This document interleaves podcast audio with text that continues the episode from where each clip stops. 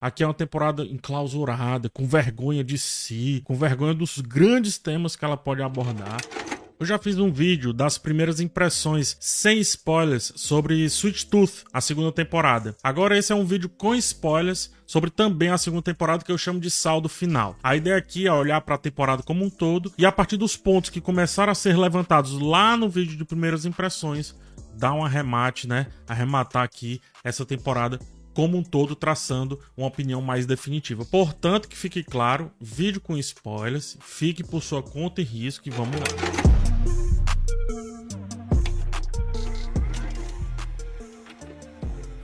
eu não tenho gostado como a Netflix tem lidado com algumas segundas temporadas de suas séries. Recentemente, eu vejo como. Eu vi, melhor dizendo, como Cidade Invisível meio que se perdeu demais na segunda temporada. E agora, algo muito parecido acontece com o Sweet Tooth. Ainda que, lembrando que eu pautei a partir das primeiras impressões e vendo agora a temporada como um todo, ainda que a trama tenha melhorado, se você comparar com a primeira parte, tá muito aquém do que a série foi lá na primeira temporada e fica uma impressão que os responsáveis tentam alongar tramas muito simples para fazer valer já uma próxima temporada e não essa. Eu não sei o quanto isso mais afasta do que atrai público. Olhando para outras séries, tipo Umbrella Academy, até mesmo La Casa de Papel, eu percebo que tem afastado. Stranger Things sempre vai ser uma exceção que confirmará a maioria das regras, ela não se encaixa. Enfim, Sweet Tooth eh, demora seis episódios para deslanchar e quando faz somente um episódio,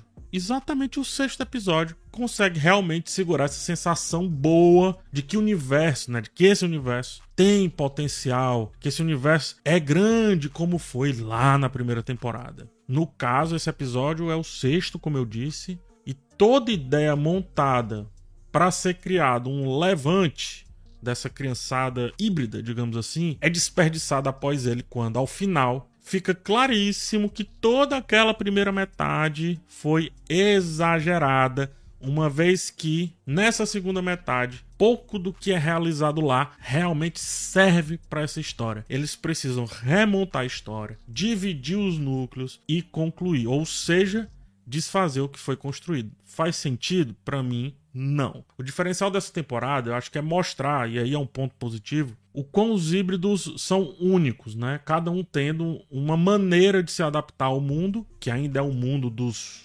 últimos homens, né? E todos eles tendo que se adaptar também aos seus companheiros. Por isso vem essa ideia da linguagem de sinais que é muito bem utilizada aqui na temporada. Agora, como toda a primeira metade dessa temporada foi focada em repetir diversas vezes a ideia de fugir do Gus e da sua turma, né? Vendia o tempo inteiro essa sensação de que o final seria um final de união, de apoteose de todos e de utilidade desses personagens. Pelo contrário, a série se esforça para se partir ao meio, mandando alguns para o lado e deixando apenas os mais chegados no Gus em tela como principais. É evidente que é para baratear a trama, né? Principalmente essas partes assim mais relacionadas à ação e etc. Mas aí o roteiro sofre, cara.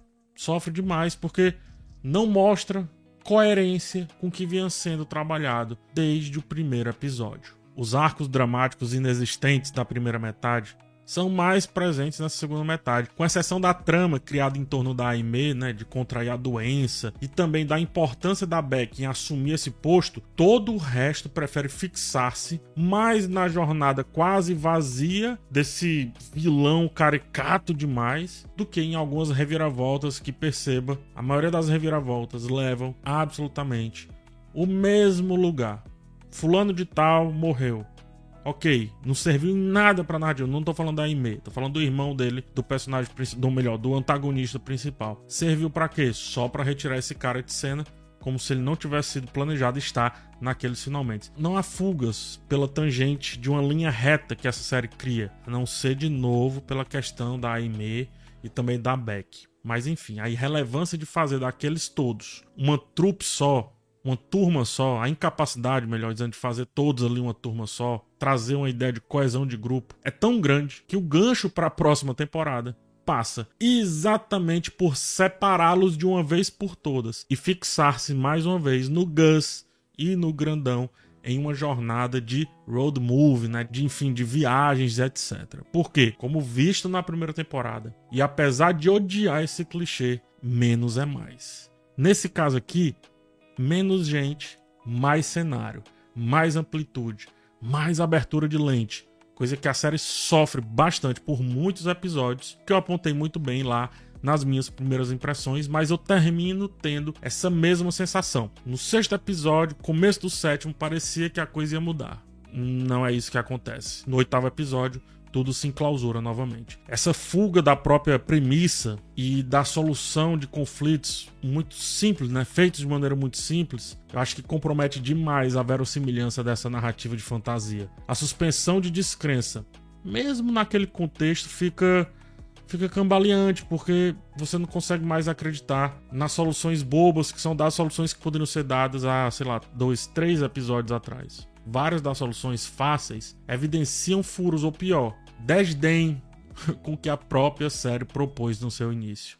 Fora também os personagens que ficam esquecidos porque simplesmente não cabem naquela história. Então, se não cabe naquela história, para que trazer? É só para inglês ver?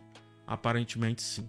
Perceba que, ao sair de toda aquela clausura dos cinco primeiros episódios, são oito no total, e unir os grupos, temos de fato o melhor episódio da série em escopo narrativo e principalmente em velocidade e ritmo, que foi, como eu disse já, o sexto episódio. Ao iniciarmos o penúltimo episódio, o sétimo, lentes abertas, câmera limpa, percepção de mundo, tudo ganha o charme, o brilho que trouxe Sweet Tooth até aqui, ou seja, não ser cancelado na primeira semana, como a Netflix costuma fazer com que não dá muito retorno, né, ou algum retorno esperado muito rapidamente. Depois desse sétimo episódio mais vistoso, brilhante, claro, esperançoso, o oitavo assume novamente a clausura e pior, a desunião do que tanto tentaram unir, cara.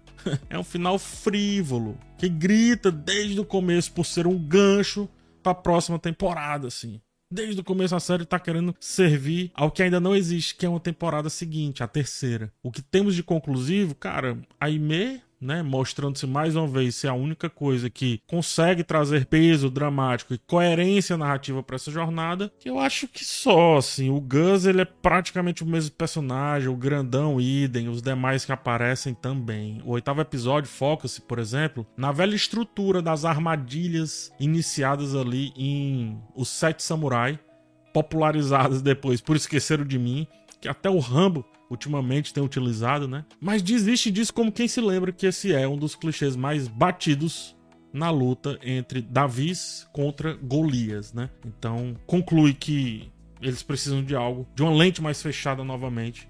E aí a velha e ruim enganação da montagem toma conta desses finalmente. Ai meu Deus, quem morreu? Ora, quem morreu? Jamais teriam a coragem de matar o Gus. E isso nem serve, nessa cenazinha nem serve para os fãs teorizarem na internet, porque o formato maratona da Netflix simplesmente não permite, não valoriza isso e só serve para a história ganhar alguns segundos em tela que eu realmente questiono se precisava.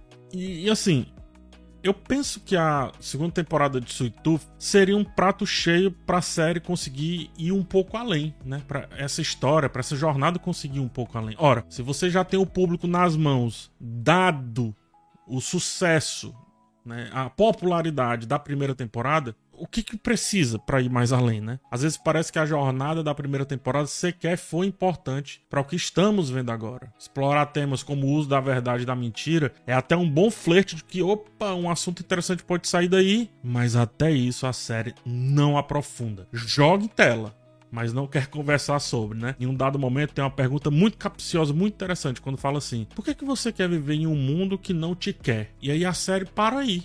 Não vai além, não traz discussão, não traz nada, nenhum viés. Se eu fosse ter que analisar episódio por episódio, acho que teriam alguns episódios que eu demoraria três minutos, mesmo tendo uma pergunta tão boa como essa, que, como eu disse, não é explorada, não é levada à tona, né? Eu fico me perguntando como é que você traz um tema desse e não vai além. Assim, para mim não faz sentido. A segunda temporada de Sweet Tooth não chega nem aos pés do que foi a primeira. Uma temporada vibrante, colorida, tenebrosa em muitos sentidos. Aqui é uma temporada enclausurada, com vergonha de si, com vergonha dos grandes temas que ela pode abordar. Trata os espectadores com certo desdém por terem já sido cativados. Podem ser enrolados o quanto for, que eles vão ficar ali, né? E eu acho que não é bem assim que outras séries estão mostrando. Eu não gosto mesmo, assim, dos destinos colocados na primeira metade da, da temporada. E acho que a segunda metade dela tenta corrigir tanto que a letra sai com mais garranchos ainda, tudo rasurado. Eu acho que por conta muito desse lance da Vandinha e de outras séries fazendo sucesso com o público infanto-juvenil, juvenil, eh,